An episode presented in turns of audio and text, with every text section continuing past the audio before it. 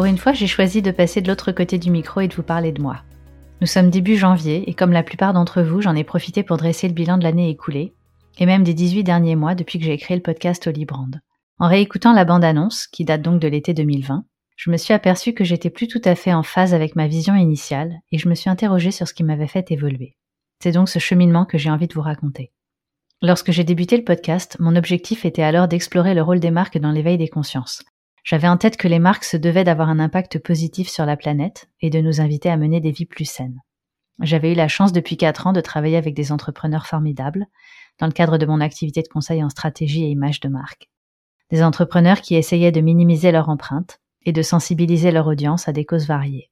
Mais je sentais confusément que la contribution d'une marque ne pouvait pas se limiter à mettre sur le marché des produits naturels ou même bio et vegan, à recycler ses packaging ou à prôner l'empowerment des femmes sur Instagram. Le podcast avait donc pour but de nourrir ma réflexion pour aller plus loin. Au contact de nombreux autres entrepreneurs, eux aussi éveillés et animés du désir de créer des marques plus vertueuses, j'ai peu à peu découvert de nouvelles manières pour les marques de contribuer, surtout dans les secteurs qui m'intéressaient la beauté, la mode, le bien-être, l'alimentation, les loisirs, le tourisme ou encore le retail. Échanger, apprendre, croiser les perspectives avec mes invités m'a procuré et continue de me procurer énormément de joie. Et plus de 30 épisodes plus tard, mes convictions se sont affûtées et ma pensée s'est clarifiée. Au début, j'ai voulu prendre le sujet par l'angle de la spiritualité, un thème qui me passionne tout autant que les marques. Comme mon questionnement existentiel m'incitait à opposer branding au matérialisme et spiritualité, j'espérais retrouver cette contradiction chez mes invités pour comprendre comment il l'avait résolu ou dépassé. Et en fait, j'ai réalisé que la spiritualité n'était pas le sujet central. Il arrivait qu'elle soit au cœur de la discussion, mais le plus souvent elle était juste en filigrane, sans que mon interlocuteur ou mon interlocutrice y fasse allusion, ou les mêmes conscientisés. En fait, pas besoin de méditer, d'être chaman ou de s'intéresser au reiki et au bol tibétain pour être connecté à soi et agir en conscience, avec intention et bon sens. De façon plus large, la réflexion de mes invités s'articulait instinctivement autour de l'idée de responsabilité à travers différentes facettes, environnementales, économiques, sociales, sociétales ou spirituelles. Finalement, ce qui ressort de tous ces entretiens, c'est cette lecture holistique de l'engagement des marques. Holistique comme Olibrand. Des marques vertueuses qui écoutent et dialoguent avec leurs parties prenantes, inventent de nouveaux modèles économiques, privilégient le long terme, optimisent leur empreinte à toutes les étapes de la chaîne de valeur, des marques qui pensent circularité, solidarité, inclusion, régénération. Et un peu karma aussi, mais pas toujours.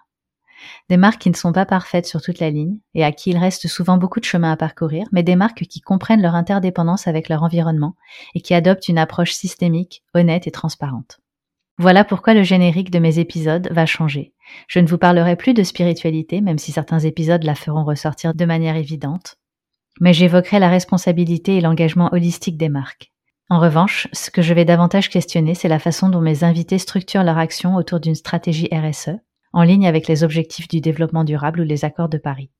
Car définir un cadre et des indicateurs de performance me paraît indispensable pour avancer efficacement, communiquer clairement et éveiller les consciences. Pourquoi cette évolution? Car j'ai beau avoir fait la paix avec l'antagonisme spiritualité-branding, je commence à me former au développement durable et je ressens maintenant une dissonance aiguë entre l'idée de conscience et de croissance.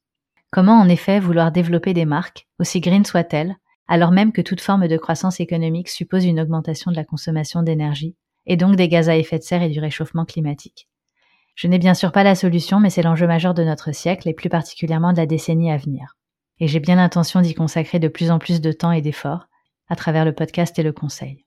Voilà, j'espère que tout cela n'était pas trop confus.